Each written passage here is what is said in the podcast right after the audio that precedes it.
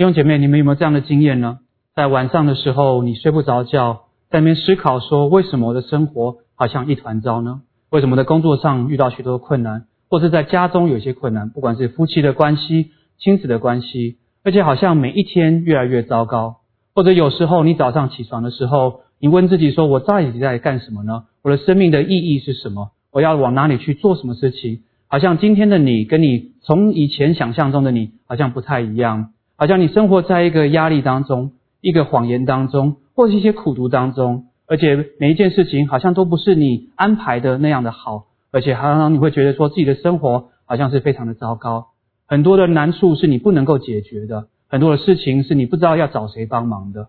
这样在英文有一句话叫做 rock bottom，这也就是人生的谷底。就是当我们遇到许多生活当中的困难以后，我们不知道往哪里去，我们看不见我们要去哪里的地方的时候，那这个时候呢，我们叫它做 rock bottom，也就是中文或许就叫做人生的谷底。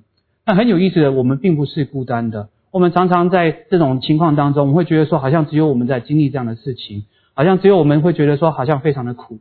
但是圣经当中呢，我们今天会从一个啊先知来看他的故事，来看见说这个先知他也 hit rock bottom。他也经历人生的谷底，那他呢也非常的有名。等一下我们一讲你就知道是谁。我们也希望说，或许今天从他的故事当中，我们可以学习一下，从他这谷底中的经历，帮助我们每一个人怎么样去面对这样的谷底的情况。那这个先知是谁呢？他就是约拿。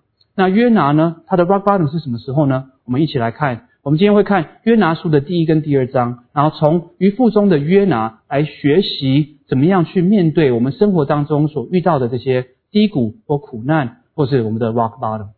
我们来看第二章第一节，他怎么说？他说：“约拿在渔夫中祷告耶和华他的神。”那第一个你的反应会是什么呢？怎么会有人在渔夫里面祷告呢？在鱼的肚子当中，怎么是一个祷告的时候呢？是不是他应该是一个很虔诚的人呢？是不是他在祷告的时候，是因为他知道他需要上帝，因为他遇到一个困难呢？那我们在看这个渔夫的时候，我们就想说，哇，这个这鱼的肚子里面到底是一个什么样的情况？我在想说，约拿是一个神的先知，他在鱼的肚子里面祷告，好像是一个很特殊的一个情况。那我在想，鱼的肚子里面也是一个什么样的情况啊？不知道有没有人有这样的经历，就是有时候吃的肚子不舒服、反胃的时候，或者是 stomach flu，你你就会吐出来。我不知道你们闻过吐的味道。啊，是这样。我们知道，在我们的肚子里面，食物正在被消化啊，用这些 acid 在消化，有所以是一个很不舒服、很不这个味道是很不好的。那鱼的肚子里面呢，我相信它也正在做一个消化的工作，这个味道一定也不是很好。那好像在肚子里面，事实上是没有任何的啊窗户，有空气、有光可以让它进来的。那它在这里面呢，圣经告诉我们，三天三夜，实际上是一个非常啊难过的一个非常啊低落的一个地事情发生。啊，也是一个 rock bottom 的一个情况，因为你不知道会发生什么事情，你只知道说这是一个很苦、很难面对的一个现实。你的周遭围实上充满着绝望，而不是充满着盼望。那我们就要问一个很直接的问题：说为什么约拿会在渔夫的当中呢？啊，有时候我们也需要问我们自己这个问题：我们现在所经历的事情。为什么？Why are we here？为什么我们在这里呢？为什么生命当中让我们有许多的难处、许多困难、许多的啊苦读在我们的生命里面？好像我们在这低谷当中，我们怎么走到这个地这个地方来呢？我们就来看约拿书的第一章第十七节，也就是第二章第一节的前面那一句话。他说：“耶和华安排了一条大鱼吞了约拿，他在鱼腹中三日三夜。原来是耶和华，也就是神安排约拿在这里。”这个是很有意思。约拿是耶和华的先知，但是神却把约拿摆到鱼的肚子里面去。不知道大家记不记得啊？我们几个礼拜前也分享过耶稣和门徒经历的风浪，是让我们知道说，基督徒的人生总是会遇到一些苦难，遇到一些大风大浪的时候，或是遇到一些谷底的时候。啊，我在圣经当中，我大概看见有三种的原因，为什么我们会遇到这样子的苦难。第一个原因，就像这个耶稣跟门徒们所遇到的，就是神吗？把这样的苦难，把这样的低谷摆在我们的生命当中，所以我们能够成长。好像雅各书的说，我们可以在百般的试炼中大喜乐，因为最后的结果呢，是让我们更成熟，更像神，然后不缺乏任何的事情。所以呢，有时候在这个风暴当中，在这低谷当中，在这 rock bottom 当中，是神要来试炼我们的信心，试炼我们对他的认识。在这样的苦难过去、这样低谷过去以后，我们就有更强的信心，更多的认识我们所信的神，也更多的认识我们自己。因为我们知道这样的经历以后，这样的谷底过去了以后，我们就越来越强壮。所以不是我们做错什么，而是因为神希望我们能够被建造起来，有更多的信心，有更多的能力，有更多的相信他是掌权的神。所以这是第一种情况。那第二种情况是什么呢？神为什么会把这样的困难摆在我们的生命当中，把这种 rock bottom 的 situation 放在我们的生命里面？因为神有时候把这样的事情是要让他的荣耀可以得以彰显啊。或许听起来很奇怪，什么叫做让他的荣耀得以彰显呢？在约翰福音第九章讲到说，有一个天生就瞎眼的人，门徒呢就问耶稣说：“拉比，这个人他天生瞎眼，是他犯了罪呢？”还是他的父母犯了罪呢？还是为了什么事情？因为在那时候的习俗，在那时候的经宗教的经验当中，一个人遇到相当苦的事情的时候，往往是因为罪的关系，不管是他自己的罪，或是他父母亲，或是他前代的罪。但耶稣却用一个很特别的回答，他说：“这个人呢，这个瞎眼的事情呢，不是他的罪的问题，也不是他父母亲的罪的问题，乃是要让他的生命成为彰显神荣耀的一个事件。”所以我们就知道，有些时候我们遇到困苦的时候，我们找不到理由的时候，事实上往往这是神正要彰显他荣耀的时候。不是你做错的是什么，也不是我做错的是什么，也不是我们做对了什么，神要给我们一个鼓励或者什么要让建造们，而是说神有他一个另外的旨意，就是要彰显他的荣耀。往往是让我们看不清楚，但是只要我们愿意等候的话，神最后会把这样的事情拿来荣耀他。让我想起来，就是有一个人叫 Nick Vujicic。就是那个天生没有手没有脚的一个啊一个宣教士吧，他常常会把他的生命作为一个美好的见证。事实上他没有做错事情，他的父母也没有做错事情，但神却要使用他的生命，让我们看起来是好像缺乏的生命，让我们看起来是很痛苦的生命。神使用他，让神的名可以得到荣耀，让更多人因着他生命也得到经历神的机会。那但第三种是什么呢？第三种就好像刚刚约翰福音。啊，第九章门徒们所问的问题，有一些的时候，我们真的身体经历的这些啊困难的事情，这些低谷的事情，是因为我们做错了一些事情。有些时候，神会把我们所做的这些啊不好的事情，最后就会带来一个不好的结果，让我们能够去面对我们所需要去面对的事情，该改变的事情就应该要去改变。所以，神有时候将这样的低谷的情况摆在我们生命里面，就是要让我们去面对我们所种的，我们就要去收，然后要去面对这样的事情，是否愿意回归到神的面前来。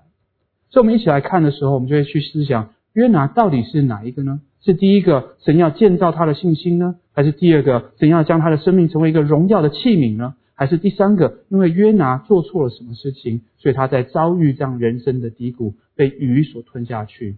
我们来看约拿书的第一章第一到第三节，这边说耶和华的话临到亚米泰的儿子约拿，说：“你起来往尼尼微大城去，向其中的居民呼喊，因为他们的恶达到了我面前。”约拿却起来，第三节说：“逃往他失去，躲避耶和华，下到约帕，遇见一只船要往他失去，他就给了船价，上了船。”要与船上的人同往他斯去躲避耶和华，所以好像一看就知道，从第一到第三节，这让约拿为什么会遇到在渔夫中的这样的生活，这样的这个瓶颈呢？不是因为神要他学习一个他的忠实的一个功课，因为他做的很好，神要让帮他越做越好；也不是因为神要彰显荣耀，而是因为约拿好像做错了一些什么事情，他不愿意去做上帝要他做的事情。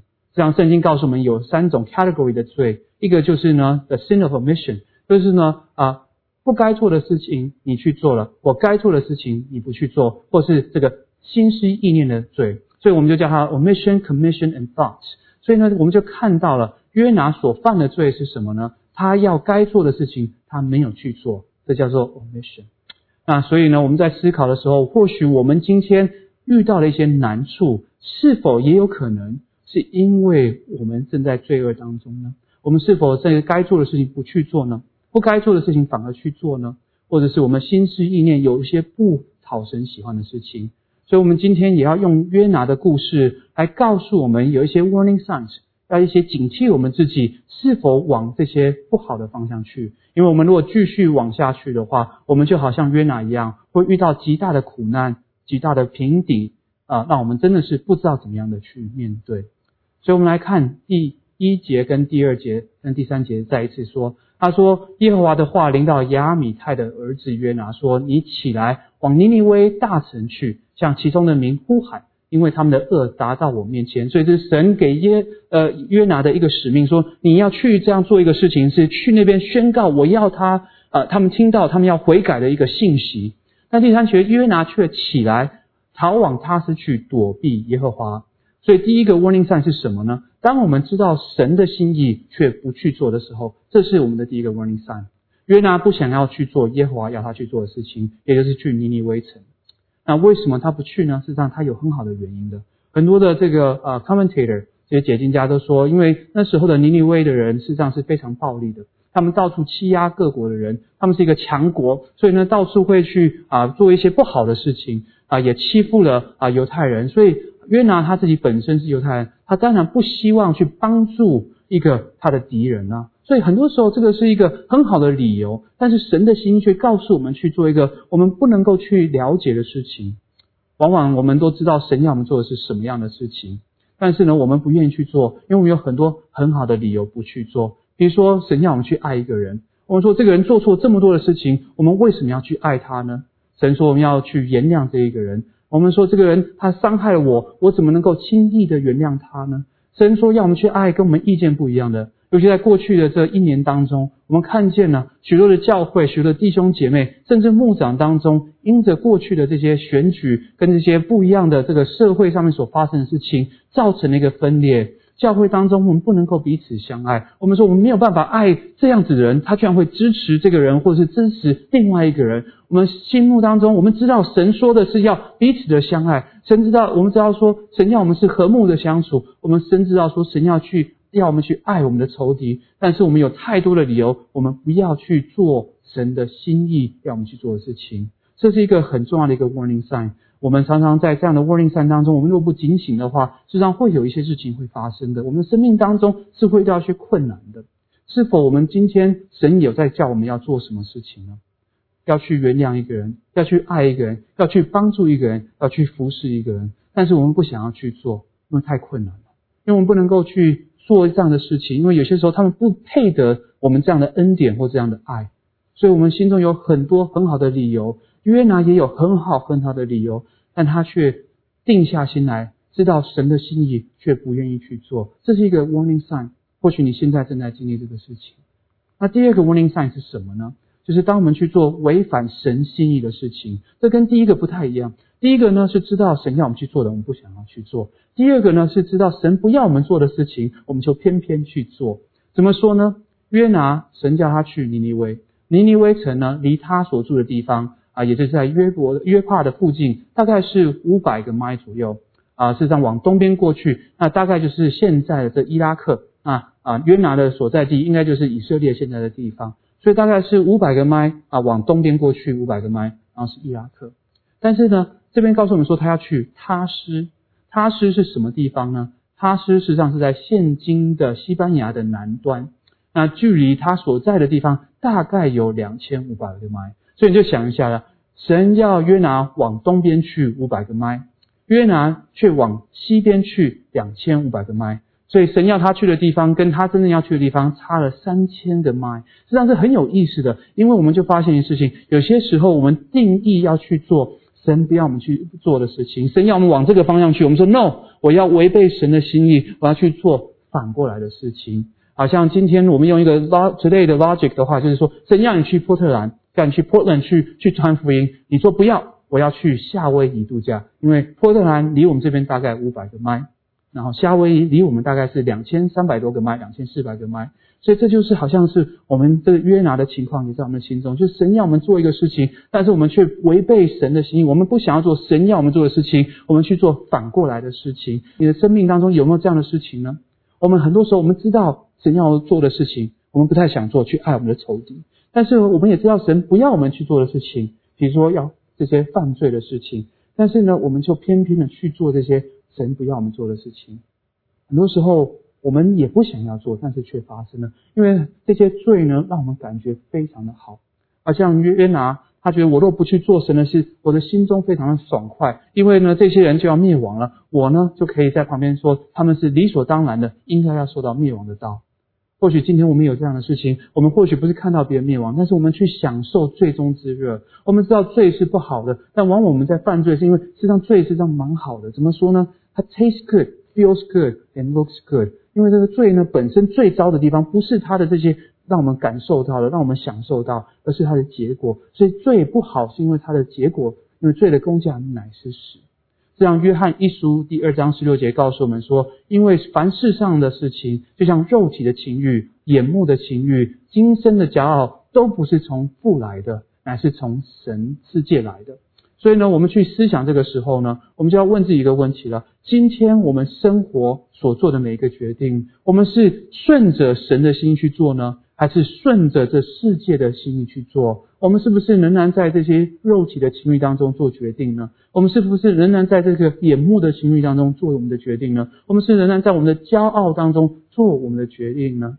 因为当我们这样做的时候，我们是在做违反神心的事情。那当我们这样子做的时候，这也是个 warning sign，我们跟神的关系出了问题，我们就要可能会遇到神要将一些事情摆到我们的生命，让我们去悔改归正。那第三个是什么呢？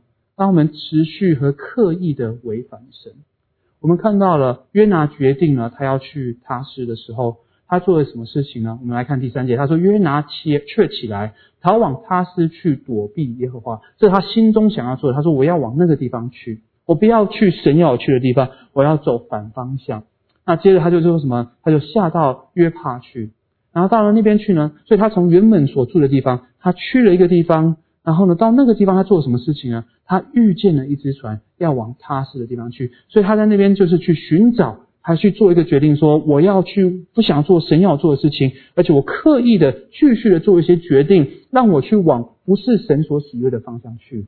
所以他就找了这条船，然后接着他说什么？他买了船价，就是他买了船票，买了船票以后是他的再下一个决定，他说我要继续的违反神的心意，我要继续的去顺着我想要做的事情。然后呢，往另外一个方向去。他买了船价以后，他还有一个决定，他要不要上船？买了船价以后，他决定他要上船。他继续的做这样的决定，说我要往不对的方向下去。他最后也上了船以后，就跟着这些人一起往他斯去了。我们就看见他同往他斯去，所以他做了很多的决定。我们有些时候呢，我们都会跌倒的，我们都会做错事情，因为我们都是软弱的。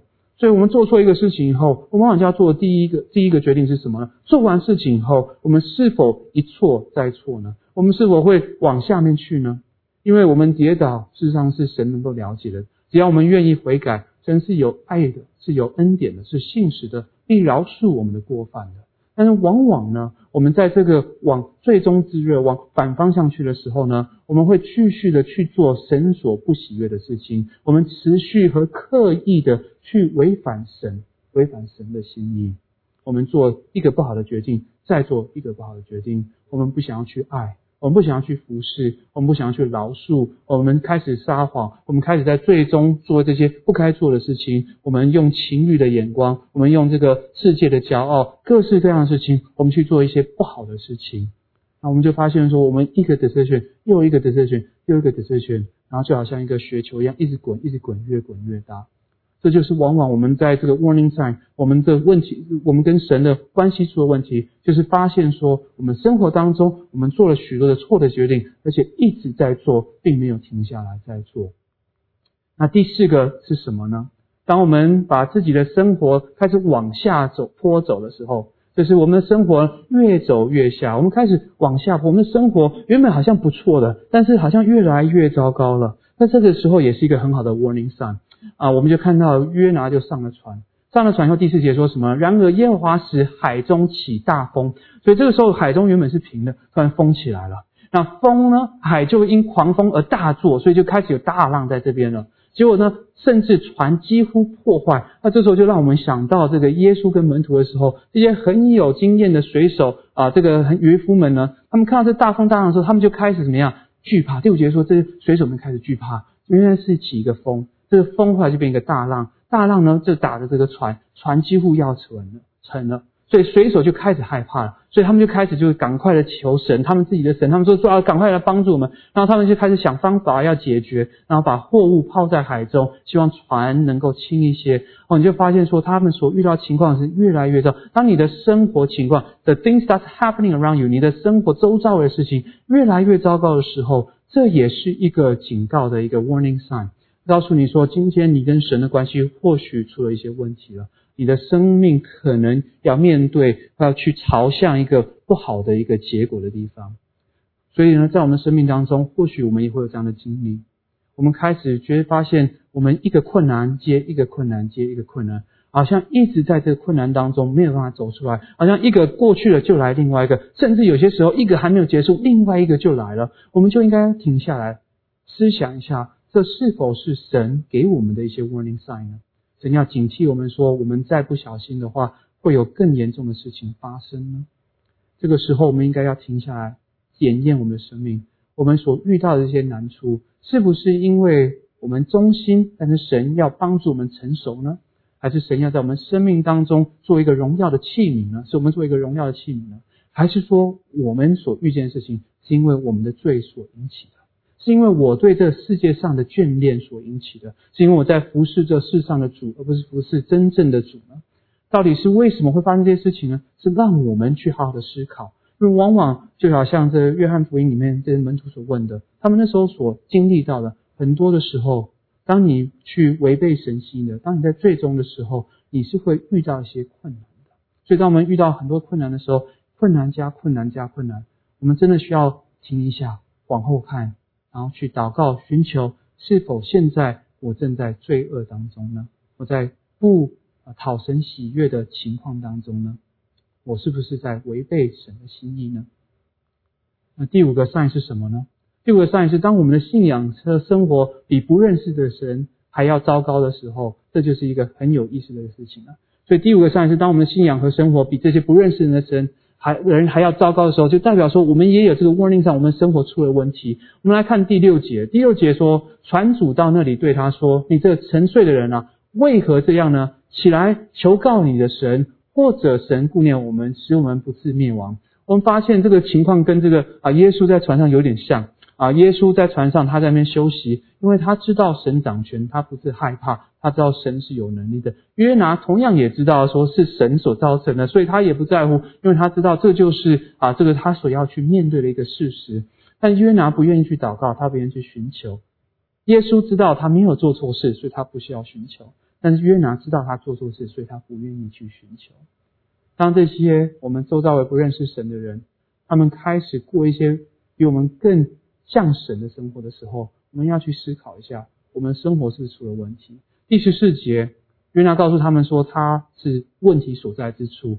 他们说：“你们把我丢到水里面去啊，我你们这个风浪就平下来。”那这些水手们，这些船上的人，他们不愿意这样做。十四节说什么？他们便求求告耶和华说：“耶和华，我们恳求你，不要因这人的性命使我们死亡，不要使流无辜血的罪归于我们。”因为你耶和华是随自己的意志行事的，所以我们就发现说，这些不认识神的人反而很清楚神的心是不要流无辜人的血，不像约拿，约拿听到要去传这个悔改的信息给尼尼微城的时候，他不愿意去，因为后来我们就知道说，他知道神是怎么样的一个神，是一个有爱的神，所以他知道说，如果传这样的信息，神很可能就原谅这些罪恶很深的这些人。所以他不要做这样的事情，他觉得他要什么呢？他要去让他们受到这些伤害，叫 suffer。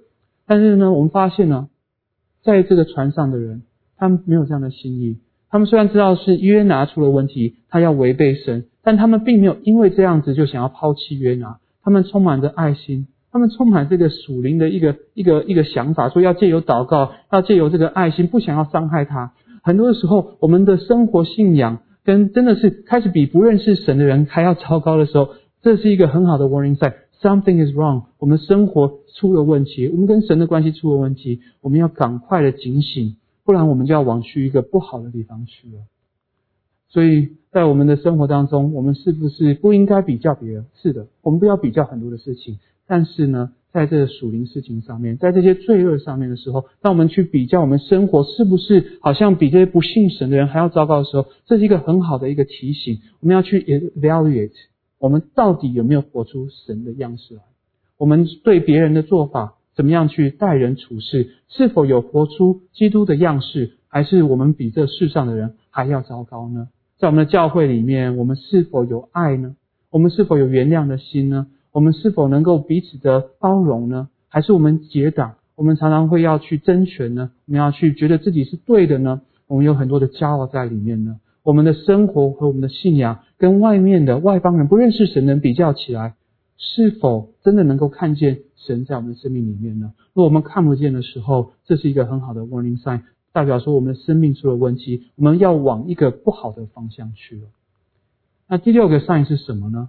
当神把我们的问题呈现给其他人知道，在约拿书的第一章第七节，船上人彼此说：“来吧，我们直签，看看这灾临到我们是因为谁的缘故。”他们那时候还不知道为什么，约拿还没有跟他们说为什么，所以他们就直签，然后直出来约拿的这个名字，因为上帝让他们知道是约拿出了问题。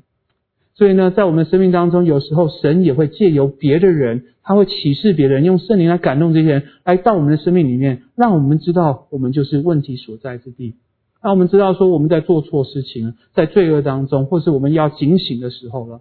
在我生命里面，最常做这样的事情是啊，我我的太太，她往往会看见啊，她会知道我什么时候是有真正在神面前。啊，有一个敬虔的心，有一个敬畏神的心，有一个谦卑的心。如果没有的时候呢，他偶尔就会跟我讲说：“诶，你上次所讲的，好像好像带有一些骄傲，好像带有一些自满，或是自以为意，或者你上次所说的，好像你没有该付上的代价，并没有付上去，应该要花的时间没有花上去。在那个时候呢，这也是神借由我们周遭的人给我们一个警醒，说我们的关系，我们跟神的关系出了一些问题。”所以我们在若不小心的话，就会往这个不好的方向过去。我们发现这每一个 sign 都是在提醒神，经常给约拿很多很多的 sign，然后呢，也给我们很多很多的 sign。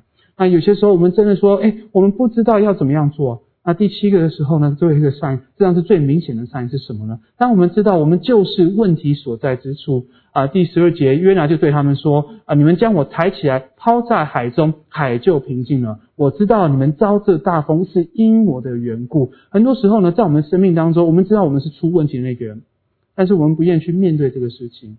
我们知道我们在做这些不好的决定，我们也知道我们现在在受苦是因为我们的这些罪，好像大卫跟别是巴一样。他呢，跟别是巴做了许多不好的事情。他们生了一个孩子，这个孩子就生了这个重病，那最后他也死了。那很多时候，这个这个这个问题呢，神不是要故意降灾祸在大卫的身上，而是因为大卫他做了一些事情，他自己也知道他做错了，所以当神并没有怜悯的时候，他就起来，起来以后就继续的往日常的生活去。实际上，很多时候我们在跟人与人之间的关系。出了问题都是因为我们做了一些决定，导致了这个问题出了问题。我们跟神的关系也是一样的，很多时候我们出了问题，也是因为我们做了一些决定。好像刚刚讲了这么多的不一样的 warning sign，我们做了好多的决定，到最终我们都了解，事实上我们跟神已经有问题了，我们跟神的关系出了问题了。然后呢，但是我们好像不太愿意去改变，所以这个 warning sign 事实上是我们心中已经知道，如果我们再这样继续下去的话，我们会遇到一些很困难的事情。弟兄姐妹，我们今天有七个 sign 来提醒我们，我们的生活是不是跟神出了问题？我们是否要去往一个不好的方向去？好像这个谷底，如果你现在还没有到谷底，你再继续下去的话，你可能就会到谷底去了。第一个就是我们知道神的心意，我们却不去做；第二个呢，是我们知道神不要做的事情，我们违反神的心意去做的事情；第三个是我们持续和刻意的去违反神。我们不要去做神要我们做的事情，我们偏偏要去做神不要我们做的事情。第四个是，当我们的生活，当我们的这个环境开始走下坡的时候，我们所遇到的困难越来越多的时候，这些都是一些 warning sign。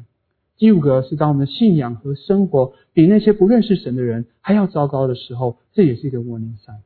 第六个是，当我们的问题曾摆在别人的生命当中，他到我们的生命呈现出来，要来纠正我们，要来帮助我们的时候。第七个是，当我们自己都知道我们就是问题所在之处，我们知道我们跟神的关系已经不好了。你有看到这些 sign 吗？你有看到这些 warning sign 在你的生活当中吗？你是否，我是否愿意回归神的面前呢？因为如果我们不这样做的话，我们就好像约拿一样，我们会掉到这个水里面去，我们会被这大鱼所吞没。然后在鱼的肚子三天三夜，经历一个谷底当中的一个生活。或许你今天已经经历这样谷底的生活，你已经在 rock bottom 了。你觉得说我真的是了解，我真的很多的罪，做错了很多的事情，然后我但是真的是快要受不了了。为什么神要这样子对我呢？事实上，在箴言的第三章十一十二节告诉我们，他说：“我儿，你不可轻看耶和华的管教，也不可厌烦他的责备，因为耶和华所爱的，他必责备，正如父亲责备所喜爱的儿子。”这样，今天我们所经历的事情，并不是因为神想要刻意的来来欺负我们，因为我们是弱者，或者是神想要伤害我们，因为他觉得他不爱我，或者是不不爱我们，或者是他他想要啊，他觉得我们做错太多事情，他不想要跟我们有任何关系的，反而是反过来的。神让这些事情发生在我们的生命，是因为他爱我们，他要帮助我们，他要管教我们，让我们可以重新走回正的路。或许你说是的，我需要被这样的管教，我也在这管教当中，我也发现我需要回到神面前来。我知道神是用爱来牵引着我，虽然这样的经历并不舒服，但我愿意回来。那我们要怎么样回来呢？在约拿书第二章第一节，我们再来看，他说约拿在渔夫中，他怎么样祷告耶和华他的神。实际上这是我们要做的事情。当我们已经知道我们到 rock bottom 了，当我们知道我们在谷底的时候，我们就要去想要回到神的面前。借由我们的祷告，重新归到神的当中，沉到神的同在里面。我很喜欢这个用 rock bottom 这个字，是因为很多年以前我听到一个牧师讲，他说人生我们会经历有许多的困难，然后呢，这个困难呢就会帮助我们到最后会到一个 rock bottom。然后他说，当我们 hit rock bottom 的时候呢，我们就会 find the rock at the bottom，就是说当我们在谷底当中的时候，我们就会找到一个大石头在下面。那这个大石头是什么呢？这个大石头，他说的 rock at the bottom 就是耶稣，所以很有意思的。当我们遇到谷底的时候，当我们没有地方去的时候，当我们真的是在最最难的时候呢，我们知道我们只有一个地方，就是到神那里去。所以约拿也是一样的，就开始了祷告。所以这个是一个很美的一个事情。今天你和我，我们都会做错事，我们可能也做错了很多的事情，但是只要我们有愿意的心，愿意回到神面前。以借由一个祷告开始说：“主啊，我要回到你的面前来。”这样约拿很多时候让我想到这个浪子的故事，就是一个离开神的，最后也回到神面前了。所以，我们借由约拿的祷告当中，我们今天一起会来去思想一下，到底怎么样来去回到神的面前来。那因为这段祷告非常的长，我们会念一次，然后完了以后，我们就会有五个 steps 来看说怎么样子的来回到神的面前。那在约拿书第二章第一节，他说：“约拿在鱼腹中祷告耶和华他的神，说：我遭遇患难，求告耶和华，你就应允我；从阴间的深处呼求，你就俯听我的声音。你将我投下深渊，就是海的深处，大水环绕我，你的波浪轰涛都漫过我身。我说：我从你眼前虽被驱逐，我仍要仰望你的圣殿。珠水环绕我。”几乎淹没我，深渊环围住我，海草围绕我的头，我下到山根，地的门将我永远关住。耶和华我的神啊，你却将我的性命从坑中救出来。我心在我里面发昏的时候，我就想念耶和华。我的祷告进入你的圣殿，达到你的面前。那信奉虚无之神的人，离弃怜爱他们的主，但我必用感谢的声音。献祭于你，我所许的愿，我必偿还。救恩出于耶和华。实际上，这当中呢，我们有五个 step，怎么样回到神的面前？第一，就是要 call to God，就是要跟神来呼求，跟神来祷告。我们看到约拿的祷告当中，告诉我们说，他到神的面前，回归到神面前，他醒悟过来了。啊，他 recognize 他的问题，所以这第二点，就当我们求告神了以后，我们要醒悟过来，在祷告当中求神帮助我们看见我们所做错的事情，然后呢，也看见呢我们在这样的谷底的时候，是因为我们离弃了神，所以神让我们去经历这样的事情。然后第三呢，在祷告当中，我们要去看见神的爱，看见说神是一个慈爱的，他过去怎么样帮助我们，然后他将来也能够帮助我们。那第四个呢，是我们愿意在神的面前。回归于神，我们愿意认罪，我们愿意悔改，重新向神呼求，求神帮助我们脱离我们现在所遇到的这些困难。所以第五个就是最后将我们交托在神的手中，surrender ourselves，把一切都再一次回归到神的手里。他是一切的主宰，我们交托在他的手里。当这样的事情发生的时候，我们看到第十节他说什么呢？他说耶和华就吩咐这个鱼，鱼就把约拿处在草地上。所以很有意思哦。约拿最后回到神的面前，神呢也就把这个救恩就重新的临到约拿的生活当中。我在想说，约拿被吐出来的时候，那个感觉是什么？他应该是非常非常的开心，总算从鱼腹当中出来了。但是呢，我在想说，他出来的时候，他全身一定是充满鱼肚子当中的一个味道。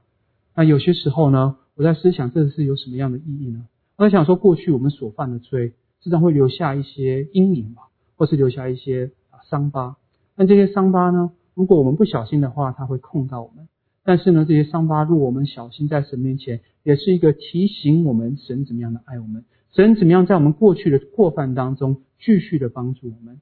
所以弟兄姐妹，我们是否愿意在这个主日的时候，我们来省察自己，是否在神面前我们的关系出了什么问题，导致于我们遇到了生命当中的一些风浪呢？我们是否愿意回到神的面前，再次的思想神的恩典是什么样的恩典呢？神的爱是什么样的爱呢？神是一个有怜悯的神，只要我们愿意醒悟过来，回到他面前，他愿意再次把他的救恩临到我们生命，愿意再次把他圣灵、把他爱浇灌我们。好，让我们能够站立起、站得起来，重新的得力去面对我们生活上的每一件事情。我们是否愿意做这样的事情呢？我们一起来祷告。天父，我们感谢你主，感谢你自己帮助我们借由约拿的故事提醒我们自己。